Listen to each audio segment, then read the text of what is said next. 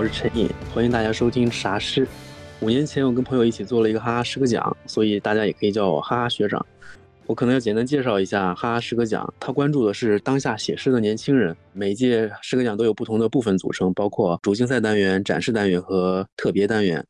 今天我们第一期要聊的主题就是政治诗，这也是去年第五届哈哈诗歌奖特别单元的主题。今天我们邀请到了柏虹桥、陈玲、梁上三位诗人。如果以后有可能继续的话，我们的播客每期也会由我作为主持，然后以群聊的方式跟不同的诗人来聊不同的主题。今天就先请三位诗人跟大家打个招呼吧。大家好啊，我是柏虹桥，就是说我们当时四个人一起在学校的时候，都是一起写诗的好朋友。我现在研究生毕业了，在准备读博。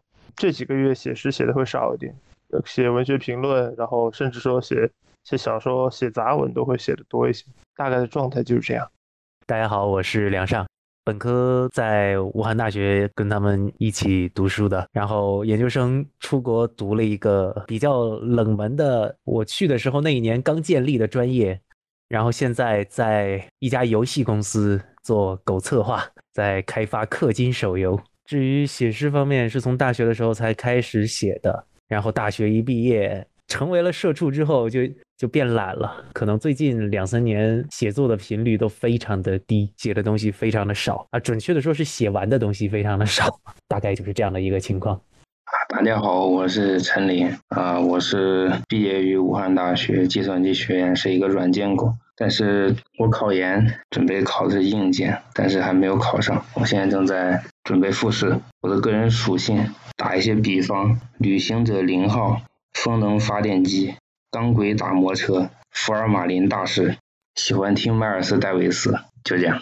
旅行者零号有什么含义吗？啊，就是旅行者那两个不就是往太阳系外面飞吗？就可劲儿飞，就是有点先锋的意思。挺好的，我觉得像你那样说出一大堆我听不懂的词组就挺先锋的。但是有一说一，陈琳我们都很了解，他的诗一直都是比较先锋的。更具体的说，他在语言上一直很有实验精神，这一点上在我们武大的诗人里面算是比较独特的。因为我一直觉得武大的九零后的这一批，其实大家写的都还是挺个人化的，没有那种很系统的那种写作计划。但是陈琳是一直都有，一直有计划，但是从来没有按时完成过。这就是计划的意义啊！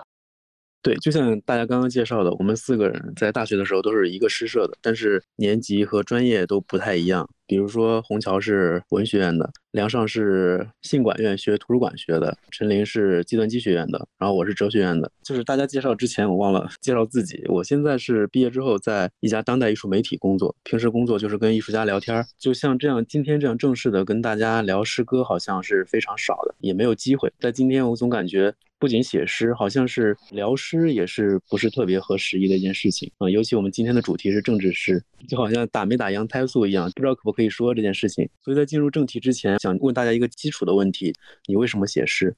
关于为什么写诗这个问题，真的我被问了很多次，而且被问的场合都是大相径庭的。十七岁的时候，高考完去参加自主招生，其中有一次我记得很清楚，在川大参加自主招生的时候，有一个面试的考官是考古学系的系主任，他就是非要问我三个问题：第一，为什么喜欢文学？第二，为什么要搞文学？第三，为什么尤其要写诗？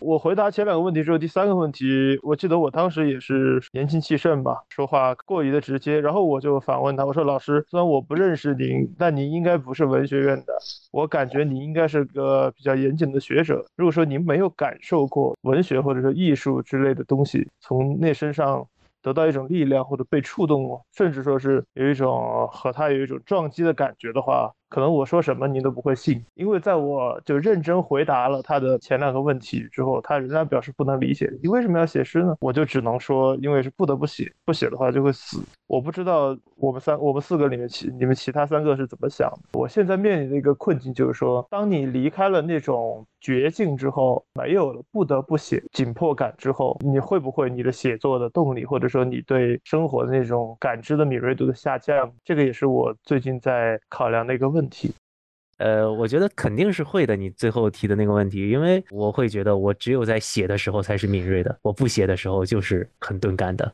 但是如果你平时是钝感的话，你怎么会开启一次写作呢？它是悖论。反思，是在反思的时候才会变得敏锐，因为我反应比较慢。有时候可能我们面对面聊天，人可能说一句话，我可能当时哎我回答完了，然后过五分钟我又想哎我刚刚回答的不好，我是那种反思型的。那看来大家就是开始写作的那个方式就是不一样啊。像我是回忆型的，然后我我还认识另一个朋友，他是那个触景生情型的，就他是他是所有的诗都是及物的，他必须要在街上把那首诗写好。呃，玉帆是怎么写的？我一开始是那种情绪型的，但是最后就是变成这种观察，然后反思。我也我也是有很强的反思属性，但是最后最后的那个发动机那个点燃那个电火花的那个东西是发明，发明的欲望。发明，嗯，我觉得你用“发明”这个词比较贴切。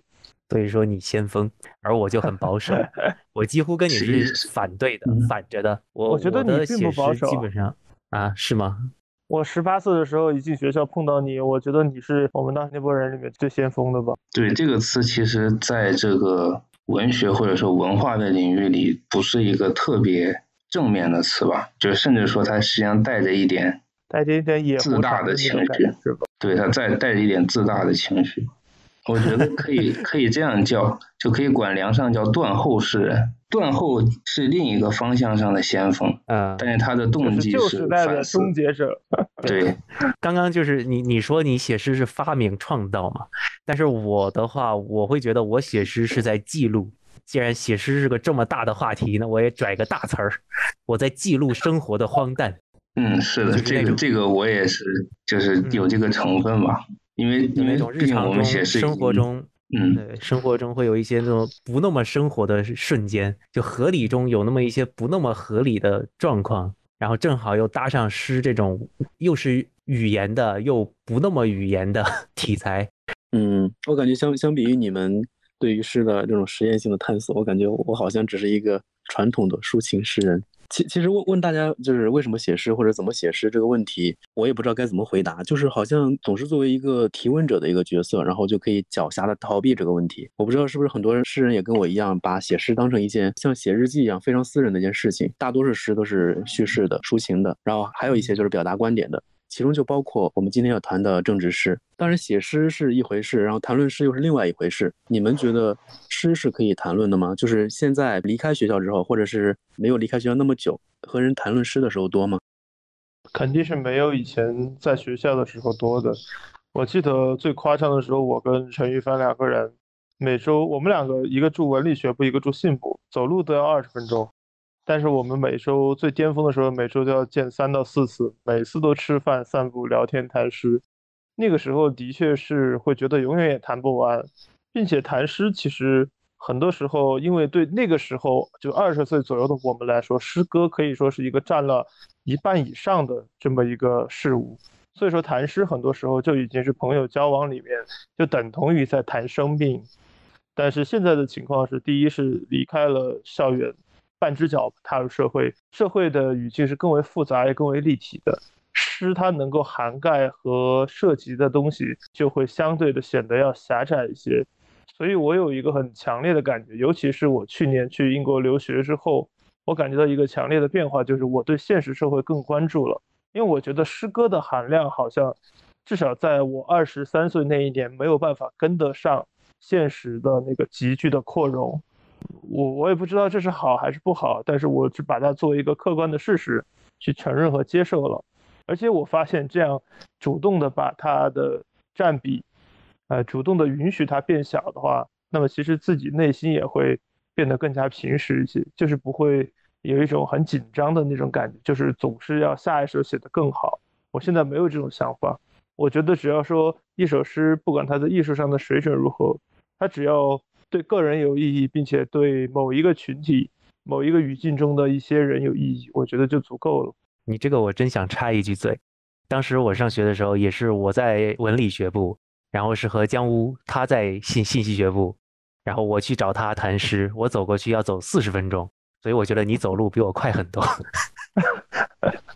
对，怎么你们都是你们从文理学部走到信息学部？我那年当社长那年，就是不是每个星期都搞评试会嘛？就咱们师社人都去那个万林去评试，只有我是从那个最南边那个软件学院那边走到万林，就是文理学部中间。哦，我刚刚想说谈论诗的话，我会说我平时不会和人谈论诗。你看，像现在我们四个都是写诗的，我们现在在这儿，我们四个写诗的人肯定谈论诗没什么问题。但是到了我的平时的生活中，他们认识我的方式，他们眼中的我，首先的标签也不是一个诗人，或者说诗人这个标签对他们来说也没有什么意义。如果我去跟他们谈论诗，这就好像什么？这就好像你去找工作面试，面试官问你，你自我介绍一下，然后他说，哎。我祖上是正白旗的贝勒爷，这这种就很 很不读空气，你知道吧？很不读空气，因为对方没想知道你这个。懂你的意思。首先，我觉得就是我我不跟别人谈诗，是因为我在我的物质生活里不是一个诗人，我不是以一个诗人的身份去和他们接触的。关于这个问题，就像你说的，我我部分是同意的。这个话题我也想了很多次，包括去年年底。在英国的时候，我采访了肖水，我提了很多问题，都是关于年轻的写作者吧，我们不叫诗人吧，年轻的诗歌写作者如何面对自己的世俗生活，如何看待自己在那个两个世界之间的那种切换。然后我自己有一天在日记里面，我自己就总结，我觉得就是说，在我们当代，尤其是当代中国的语境下，诗歌它是没有进入我们市场经济的这个社会分工体系里面的。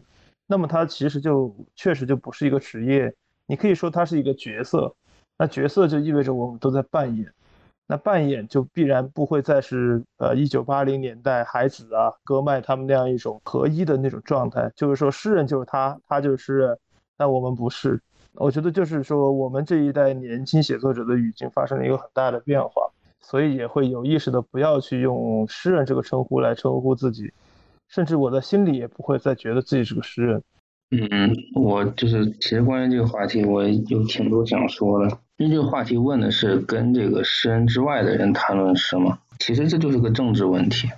我估计所有人都或者大多数人都已经意识到了，就是其实诗歌或者说诗人他不是一个职业。有些情况下你可以认为他就是退化成了一种身份或者说一种角色，但是在我这里，我觉得他其实是一种方法。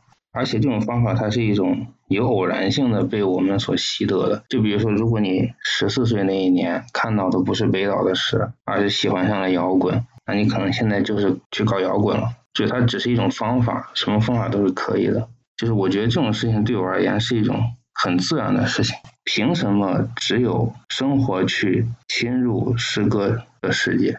就是我很喜欢让诗歌在生活中扮演一种微妙的、突然的。短暂的一种侵入性的角色，比如说到那种跳那种擦边球舞的 B 站 UP 主底下留言，留言一首张帝的诗，是我觉得这种事情就很合适，就是它是一种，你也可以说是游戏吧，也可以说它是带有一点入侵性质。还有一点就是，我不认为，就是既然我们不认为诗人是一种职业，诗人有他的这种经济生活中的正当性，那么他其实就可以变得非常的广泛。凭什么就是你不可以用诗歌跟他去聊天呢？就是我觉得在我这里没有这个禁令。其实我倒不是觉得可不可以的问题，而是我我会觉得我我在我的生活中拿出诗人这个身份没有用。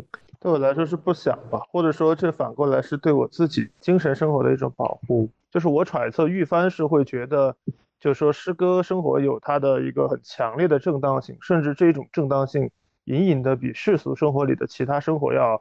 要要高一些，我不知道我有没有猜错我以前一度有过这种想法，但现在我可能真是觉得所有的路确实是同一条路，所以我真的不愿意和那种跟诗完全没有交集的人去提起这一部分的东西。就其实不是这样，就是我从我开始写诗到现在，我从来没有觉得过，就是从未有一刻觉得过诗歌比其他事情更重要的。但是同样来说，就是它也并不其比其他任何事情更不重要。那既然有一个人他要到我面前跟我说某某股票涨了，或者说某某英雄 QWE 三连可以秒人，那我凭什么不能 就是跟他说一下张帝的诗写的挺好的？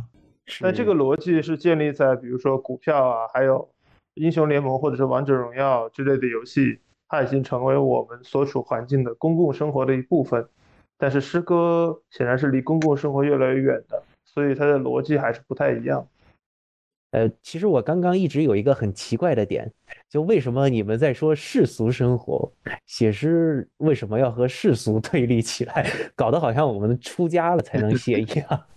啊，不，这个只是针对于精神生活而言的，所相对。就是其实说白了，就是在这个时代，你没有办法通过写诗赚大钱。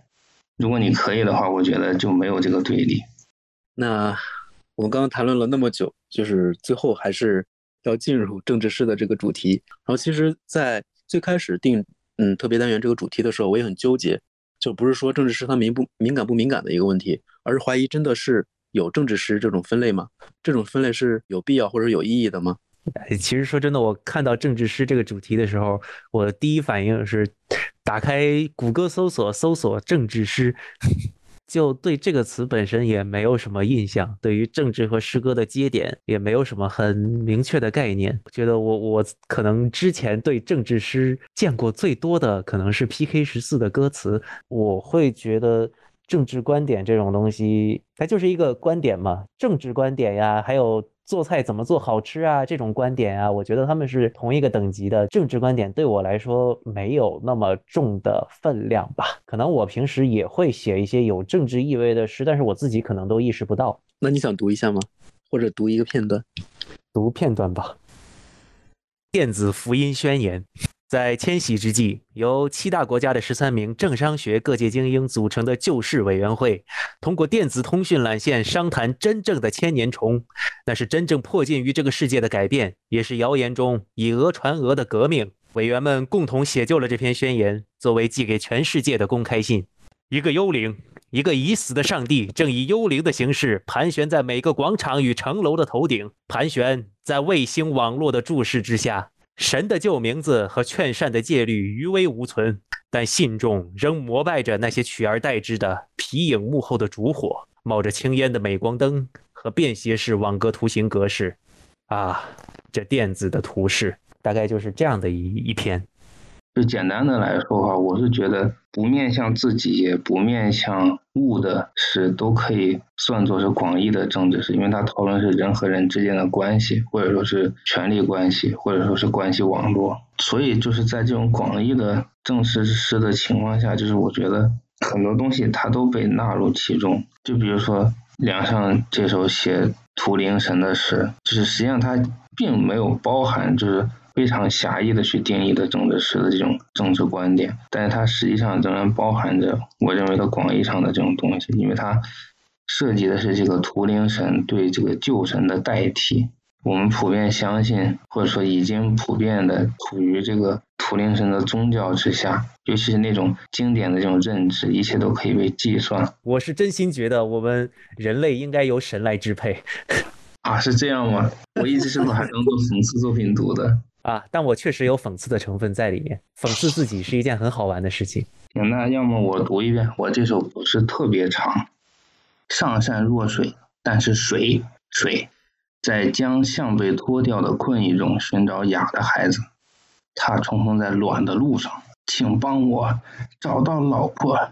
上那四代单传地主的衰落祖坟，他跪着，感到风，接着是纸的温热度，倒着的影子。鸡犬相闻，天生万物以养人。俗语“一日夫妻百日恩”，其实还有后半句，后半句才是重点。二零二一年一月一日。一彩并都生抵替瓷嘴容拿具祝愿及广毛教九拧书图枕黄甫福狠逆晚射赤豆鲁龙唱对杜盆彭达根成金杯记梁蒙瓜七敌密扰共点镜甚真夜饮香叶翠退降墨尿词音行则佛护爱物瑞坠斑。每个粮仓都是一样丰满，每个小楼都是一样的红，但他的孩子是个天才，一整个冰雪贵族。配得上金链子，他设想有一天留下张“你办事我放心”，把希望的火种传给口吃的王子，带走他声音的是大帅的币。彩票不再买了，彩票握在孩子手里，种子名称舍不得上传的东西，文件列表成功需要什么样的素质？点 PPT 两百二十三点五零千字节蛋炒饭和十元钱的戒指。点 dog 二十七点五零千字节中国人最新的商业感悟。在商言商点 X，同命名五百五十七点一零千字节富爸爸聪明孩子点 rar。重命名两百七十七点八三千字节国富论点 PDF 一点九五兆字节于世为首期职业经理人研修班点 doc 四十九点零零千字节诸葛亮日记点 x 重命名五百二十二点二九千字节男人来自火星，女人来自金星点 PDF 四百一十六点八六千字节。十一个月他会说话，我操！接着是奥运会，随着国歌的节拍，随着国旗的升起，他晃动鸡鸡。花蕾气候，在祖国孤独的花园里，一本手册告诫他不要求根茎的导数，就这样教会了他一半儿。尚未学会极限，他无法入睡，用凉水冲刷爱意，让尿带走他的哀愁。父亲来陪他，父亲躺在他身边。半个小时后，他无声的已经。您的位置，首页，萝莉少女、青少年吞噬继父。您的位置，首页，国产精品，中国人被嵌入（括号男人）。您的位置，首页，亚洲先锋，星号，星号，星号，星号，星号，星号，星号，星号，星号，在与未来的肮脏梦里。我操，可以，真的好，可以，真的好。我尤其喜欢那个最后他那个人工智能读那个“您的位青少年退吞噬继父”，您的位置就是他把这个默认为是一句，他把它连读了。我觉得这个地方特别打我，这种笨拙的荒诞感，我觉得你就喜欢嘲笑现在不成熟的人工智能技术。呃，然后认真评论的话，就是我我我会用一句话吧，就是玉帆这首很像是雅贤和。他的前几句是有雅贤，就是说台湾那个河南诗人雅贤的那种感觉。我在想，是不是他们河南人的那种那种语感就会有这种抑扬顿挫的感觉？但同时，玉帆的诗，尤其是最近这段时间的诗，总是有一种很强的破坏性。就你会觉得他其实每一首都是在碎裂的，他那种碎裂本身就是说，呃，我碎裂给你看。我记得我有段时间就应该是前两个月跟他讨论过，我说。到后面，他慢慢变得无序，那种无序让我感觉有一些恐惧，但是也是他诗的重要的艺术感染力。还是听他自己说吧。他实际上是把这个无意识的人和机器的无意识结合起来，因为有时候你能看到一些很真正的荒诞的东西，比如说这个您的位置首页。萝莉少女、青少年吞噬继父，它本身是一种色情文献生产中的那种极端的场合，但是它在翻译中反而变成一种古希腊的命题。这样一种极强的荒诞感，它反映出了人的意识，因为这些东西是人开发的，它运用的这种手段尽管不是人的，但是它却能够从另一个角度上把人的一些东西折射出来。有一有一种网站是那种，就是你输入这个句子，然后它把你自动写成那种古诗的形式嘛。就比如说你写一个什么“我爱谁谁谁”，然后他就跟你说什么“我爱孟夫子”，然后爱啥啥啥啥，就是把它写成一个长头诗。但是那个网页是自动抓取的，它抓网上的任何东西，它最后抓到什么“我喜欢英文”，然后它把我喜欢英文写成一个七言长头诗。其实还有更更恐怖的，就是什么离婚之后还能以单身身份买房吗？就这种东西，他也把它写成一种奇言的故事。不太智能的人工智能，每天在网上去收集、去消化我们的垃圾，然后最后形成了一个由我们的垃圾所形成的一种东西。这个东西它很恐怖、很恶心，但它其实就是我们自己的折射。就是，这就是这一部分的想法。就是如果说有政治的话，那就是一个自动写作机器，然后去写出什么新疆举办啃糖大赛，获胜者去啃出中国地图，或者说是什么查询直播间知识分子浓度，就它实际上是一种我们信任它，但实际上它反而把我们那些东西揭示出来，然后把这种东西和人自身的无意识并置在一起，它实际上就能从两个方面去加比出人的政治生活。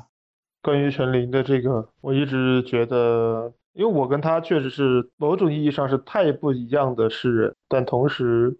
我们两个之所以能成为朋友，也是因为我们都能读懂对方的好在哪里。我觉得它很可能代表下一个时代的一种书写方式。如果说所谓的现代派就是波德莱尔这一百多年是从混乱的东西里面去寻找美的话，那么陈玉帆和他可能会代表的一种写作的一种路径，从一种无序的东西里面去归结出一种丑陋的秩序，或者说是一种。我应该目前没有办法临时形容好这种秩序，但那应该是一种新的一种秩序。总之就是我是很佩服这样的写作的，但是我自己因为种种原因，呃，我可能会采用一个更现实主义或者说更实在的立场。这个地方就是一个中性词吧。我呃，我发现在面对政治这个话题的时候，我没有办法脱离开我所处的这个语境，就是说，二零二二年的人类社会，或者说此时此刻的中华人民共和国。我没有办法离开这个语境太久，所以说我的这次的这一组政治诗，应该说是这两三年断续写的。我在听到陈一凡说，如果说十四岁的时候，十四岁的时候不是读到北岛的诗，而是给你一张摇滚乐的 CD。其实我就是同时走了这两条路的，在十四五岁的时候，同时读朦胧诗，大量的听摇滚乐，因为摇滚乐它其实满足了我性格里面除了就是比较抒情的那一面之外的比较坚硬的那一面。后来我发现这种东西也可以尝试入诗，所以说我就写，我就读一首，因为我比较短，我读两个吧。武汉铁肺，写于二零二零年武汉一月份疫情刚爆发的时候。马鞍 long of 武汉。消毒液在头顶细密的悬挂，迟迟没有滴落。电子性爱器反面，人们各自刷手机。擦干身体的泡泡牙膏后，套上口罩。溢满爱欲的触角被恋人小心装好。多年后，我有一段石灰质地的婚姻，迷乱且易燃。此刻，黄正邓的环卫工摇晃飞行，像一块抛向空中的橘皮。要吃药还要勾搭两个人的生活费。漂浮在明天涡旋又入住泡沫拆迁房的青年杂种，他淋浴后起皱的身体没有把手，难以拽住自身的短暂。反复想起六岁时母亲浴后湿漉漉的行走，带他看屋外梅花。棕色玻璃药瓶里，人类的本质会挥发吗？假如你更爱我火炭的指尖仅剩的碘伏，你说别害怕，窗外大雪封门时，孩子会温暖成一间小屋。电视里。有人在舌尖涂满医用酒精后祝我平安。地铁二号线来不及消失的真实更显短暂。螃蟹甲，小龟山。螃蟹甲，小龟山。嗯，这首诗的结尾我这个是临时起意，我也没想到，就为什么会有一种宋词的感觉一下就冒出来了？因为它的确就是武汉二号线的相连的两个站。这首诗在写的时候，因为我确实是。我没有在一个理念中，而是我实实在在的，我就我就在那种氛围里面，我感受到武汉人在一月份当时的绝望，因为谁也不知道这是什怎么回事，呃，国家也没有开始干预，地方政府那么的昏庸腐败，就是说一切都是在一种混沌。但是在这种混沌的时候，我可能就没有那个呃脑力，或者说没有那个余力去像陈琳那样去细想这背后代表什么，而是我迫不及待的要想。一个木头一样要去填那个大坝被冲掉那个口，我想用这些东西去填掉它，去堵住它，可是很显然是堵不住的，所以说它最后会成为一种被观看的景观，就是说我写这首诗本身，它注定会成为一种观看意义上的反抗嘛，这种反抗只能被观看，它是没有实际的意义的。第二个是鸟广场，是写给成都的。十岁时，他与成都这座城市各自不同凡响，像两个好句子出自整段抄袭的诗。无数随手焚毁的晚间风景，早该如此。走在府南河边的人，一旦开口就卷入往昔，如在迪厅里默看一块沉入散装酒的银元。梦境的喧哗赤裸，对接婚姻昏沉的腹部，而聚光燃杀蚂蚁的狗孩子，还会不会尿床呢？排挤轻蔑骄傲后，他是一个不善流水的好瓶塞。在人命关天的事，诸如升学、做爱、结婚礼，今后天命难违的事，诸如日夜洗碗，并仍然记得祝你寿比南山。年少时爱恨突然，仿佛妄图用牵扯咬撼树叶，但别想借这种口吻说话，以期再次退回陌生。更多、更多、更多的酒醉燃烧滚来，砰砰砰砰砰！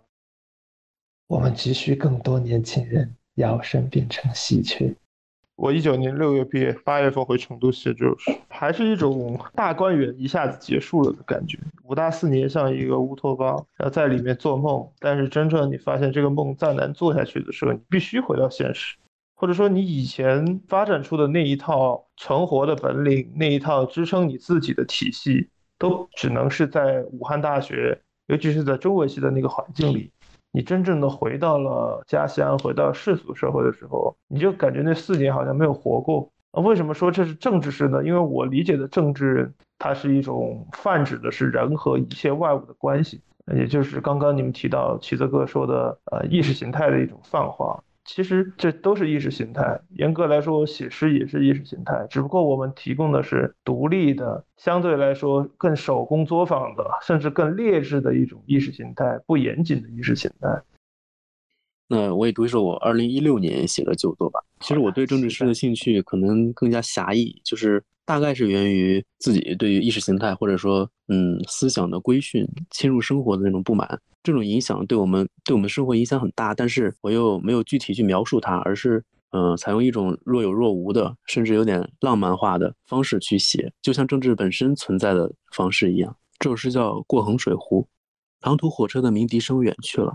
拂晓时分，在衡水湖表面的薄雾里，我们揉开胃壁上皱紧的年轮，水鸟掀起已丧失本意的线条，在作息时间表的横线上翻飞。我们未料到。过去的六年内，社会民主向岸边的推进竟是如此迅速，一颗糖心的红太阳就要骄傲地升起。读完诗之后，基本上也就结束了。就关于政治诗，其实不只是政治诗，我们在读任何诗的时候，好像都是感受不到诗歌分行的那种韵律的。比如说你在哪个词后面是断了行的，但是它是和下一行是连起来的。读的时候，诗歌是一种韵律；看的时候，它又是一种视觉上的一种艺术。大家会会有这种感觉吗？还是说你们的诗歌就是根据读的这种节奏去分行的呢？我觉得你说的这个情况就有点像刚刚罗虹桥嘲笑那个 AI 读的断句一样。我们自己读的也没有多好嘛，我们也嘲笑，我是我是赞叹，我觉得 AI 的那个选择非常好，艺术表现力满分。对的，因为对 AI 来说，就是它不识别那个斜杠 n 回车键。关于这个就是诗的这个形态，实际上它有时候它有一点点断裂，我不知道就是大家对这个观点是什么样的，就是。就是首先，首先我们有没有这个共识？就比如说，诗歌归根结底是语言。我认可，就诗歌要立足于语言。就是说，好像你修个房子，你没有建筑材料不可能。但是，我觉得语言不是最重要的。我我还以为你会觉得语言是最重要。啊不不不，我我我已经不再是当年那个非常认可张枣的那种状态了。我觉得张枣就像一台顶级的教练机一样。但是我们离开了航空学校之后，你真正要去驾驶战斗机去巡航，甚至要去打仗的时候，可能你要做的那种调整和改变就很多了。你跟我也讨论过的那种现实扑面而来，你没有办法再用张枣的方式去一一去回应。包括在那个《春秋来信》和《亲爱的张枣》这两本回呃书里面。他的自己的文章，还有朋友的回忆，有时候张枣一辈子只有那两三百首诗，也说明了他对那个很多现实问题，他没有那种回应的那种能力和热情。哦，我可能我不想成为这样的一个一个一个状态。那如果语言是作为材料的话，就如果我们不把它当做本质的话，那它其实就是两种属性。就是按理来说，它比较好的形态，就就它比较好的状况，就是声音和它的形体都得到了很好的安排。但是，就是虽然我我热爱音乐远胜于热爱美术，但是我仍然认为这个诗歌的形体可能比它的声音更占主导地位。人他接受诗歌，他一定是需要一个顺序的，更快的顺序显然是文本扑面而来所带来的，是是是一个空间上的一个顺序感。然后之后才是你阅读它的这样一种时间上的顺序。这是文学的这门艺术的特性决定的。但我会觉得这种特性其实是被媒介限制的。对对对，我我其实就有点想干这个事情，就是怎么说呢？电子媒介已经普普及的情况下，文字明显可以有更加高维的组成形式。我们读的时候，它只有一个坐标轴，对吧？它只有前和后。但是写出来的时候，就纸本发达、印刷业发达的时候。它就混在两个坐标轴，它就是一个二维性的东西。但是电子媒介普及的时候，它实际上完全有可能扩展到高维的形态。我们有超链接，我们有 JavaScript，我们有 HTML 语言，就是它可以更好的或者说是突破性的去展示一种文字之间的关系，从而去通过文字的指针带来它背后的这个意思之间的关系。一个研究最近说是海豚。他们说话用的都是三维语言，就他他们的语言就是一种全息图像，就是是一种立体的一个波，这个就让我很惊讶，就是他们能表达的东西是完全超越，就是我们这些在大陆上生活的物种都能表达的。那么在电子媒介之中，我们完全也可以做到这一点，去带来一种全新的高维的意思与意思之间的词与词之间的，就是高度联系的一种新的形态。对我个人来说，我会觉得我的诗是纯文字的，甚至我都不想把它读出来，因为我本人也不是什么专业训练的配音演员，我对我声音的控制力没有自信。我在把它读出来的时候，或者说我表达出的情感，或者说一些细节的处理，不是我想要说的那个意思。如果按你那样说，我们可以去做出一个动态的多媒体的这样的一种东西的话，它里面的不确定因素或者说技术难度只会更高。这样到最后会发展成一个什么状态呢？就是我写一首诗的工作量，它可能不是一个人能够做完的。那么你会认同未来诗歌会变成一种团队生产的模式吗？怎么说呢？嗯，就因为你在这个游戏公司做策划嘛，就是它这样一种越往后面出现的这些艺术模式，越大型的这种艺术模式，它实际上就是没有办法再由一个人去完成了。如果他真的到那一天的话，这未必是一个坏事。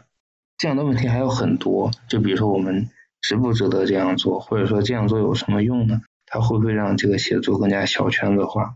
或者它会不会就是只是一种形式上的东西？就是这些东西是怎么说呢？是我放在之后考虑的问题，或者说这就是最开始那个问题，就是我为什么写诗？我就是想带来一种，你认为它是私人的还是公共的？就是如果他是私人的话，那我就不在这儿跟你们讨论了。我的私人的标准是不会跟你们讨论的。如果我们要讨论，它就是一个让步的结果，就是一个经过修饰的一种公共的表达。就如果采用这种表达的话，我可以说我写诗就是为了认知上的可能性。既然这种方法能够带来可能，那我就可以去尝试一下。之后的事情就是总不能让我负责那么多事情吧。最开始其实我就谈到。诗歌能不能讨论？就是大家其实都还是挺需要这种交流的。只要说我们交流不是以说服对方为前提，因为诗歌这个东西它不像科学，科学可能有一个稳定的体系，然后站在对方的肩膀上就可以向上攀爬。但诗歌的话，可能就是需要拼盘，大家都各走各的路，最后合起来，对人类的这个精神世界做了一点小小的贡献。对我，也我也觉得这种交流应该说是特别的珍贵，不以说服对方为前提的这种交流吧。说起政治，近期最大的政治事件就是俄乌冲突嘛，一群西方国家在制裁俄罗斯，什么制裁俄罗斯的树，制裁俄罗斯的猫，制裁俄罗斯的足球俱乐部，它其实就让我感觉非常的 神奇。说到这个，我正好前两天有写一一首新的政治诗，这就是关于梁叔说的这个话题的。而且是用方言写的。金融大楼的影艺，你穿过，你失去曼哈顿，你跌到铁西去。曼哈顿的狗儿吃的肥，铁西区老头儿每个月二千一。基辅市区立交桥下的装甲车，驾驶到轩心藏要直播出局部正义的你。在云端我们观看，我们分析好悬啊！我们晓得那座焚毁的雕像不会是自己，那像狗一样被养活的诗人和教授些，他们冗余的粮食像每天分泌的眼屎。不到喊到捐给没有去过的乌克兰，捐给屠屠宰场里的红艳艳的海豹尸体。对嘛？你我晓得他们本来不该遭起，那人民南路上的奢侈品店就不要去挤。对嘛？你声讨战争也用肮脏的权利，那我同意，那你就不要过年揣张购物卡去看你们单位党委书记。对嘛？你同情过乌克兰人，像庆幸过你的个人，你还在身在解放区，身在解放区就是挣钱，还向老百姓兜售各种主义。是老大爷打麻将，旁边公放抖音。老子只同情那些衣服少的妹儿，碰了，齐声摧毁旧世界嘛！他们曾这样呼吁，但小球不得新世界是啥子屁东西。他们每天像哄娃娃一样，大把汇给你的电子水果糖，甩过来的半空就分崩离析。我日夜表演痛苦的人民艺术家，天真是你们可惜的残疾。我日夜观看观表演的人民艺术家，伪残是我们致命的残疾。我觉得你方言读诗太棒了。对，就至少就是你写的时候是很爽的。只是说四川话本来那个表现力就比较强。关于这个就是俄乌战争，就是我有一个素材，我准备要去写，但是那首诗还没有写完。我可以先跟你们说一下这个素材。我觉得这个素材从某种程度上，就怎么说呢？它能体现我的这个，就像刚才那个水水一样，是它能体现我的意趣。当然，它也是我的一种选择吧。事情是这样的，在一个论坛上，一个乌克兰基辅市民。就他跟别人说说那个最近那个推上不是二十四小时直播基辅的市区吗？然后那个老哥就跟那个坛友说说那个你们想让我去说点什么，我可以用摩尔斯电码给你们打出来。到最后大家一致同意的结果就是用摩尔斯电码打那个尼哥舔我菊，就是黑人舔我的菊花。然后这个人就开车到那个基辅广场上，然后停在那儿，他用他的车灯打出了这个摩尔斯电码。就这么一个事情，我觉得这个事情本身它带来的那种人的复杂性，对暴力的这种消弭，它实际上可能要胜过很多言说。当然，这个东西本身就有讽刺性，因为它本身仍然还是一个很民族主义的事情，因为它就是歧视其他民族嘛。就这个事情本身，还也是一个自我讽刺的事情。这个事情非常的政治，非常的符合“政治”这个词在我心中的一种定义吧。哎，不过好像话题有点跑偏了啊。其实我一开始想说的是，我们在这里讨论，就是我们是不分输赢的嘛。我们没有想要说说服别人，就不像说，你看俄乌一开战，一边要么就是死命的骂那些欧美国家，骂他们什么，哎，乱七八糟，你搞这些乱七八糟制裁没什么屌用。也有一方面就是死命的骂俄罗斯，说你们这个搞入侵，你们还是野蛮人吗？怎么样怎么样？你说这些人其实两边都在打着反战的旗号，旗号，但他们的目的不是停止战争，而是打赢战争。然后他们是在扩大战争的范围，而不是在减小这场战争，结束这场战争。所以就是说，或者说多数人都想从仇恨里面得到一种安全感，对他们想要结自己所在的得到。我觉得想要得到这种心理就非常的造成问题。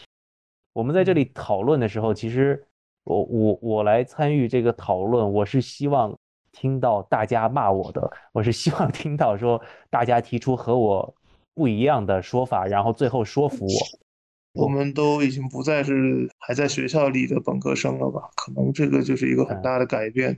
嗯，那个时候会觉得所有的人都可以被说服，而且。朋友也值得花时间去说服，但现在我真的是觉得没有必要去说服，因为大家都有各自的道路要探索，只要不是违背什么一些大的底线和原则，我觉得大家各探索各的这很好。我不敢说谁就是错了，谁就是对了，只有死的那一刻，每一个写作者才知道自己是不是那张彩票。卡夫卡死前他也不知道他自己后面会被捧成那样。啊，我觉得就是这么个道理。我突然又又忘了我们刚刚在讨论什么了，我也忘记了。最后，如果拖延症不犯的话，我们下一期节目的主题应该会是落选者沙龙，因为我跟虹桥、玉帆和梁尚都做过哈哈试验的评委，我们也都遇到过自己非常喜欢却没有获奖的诗歌。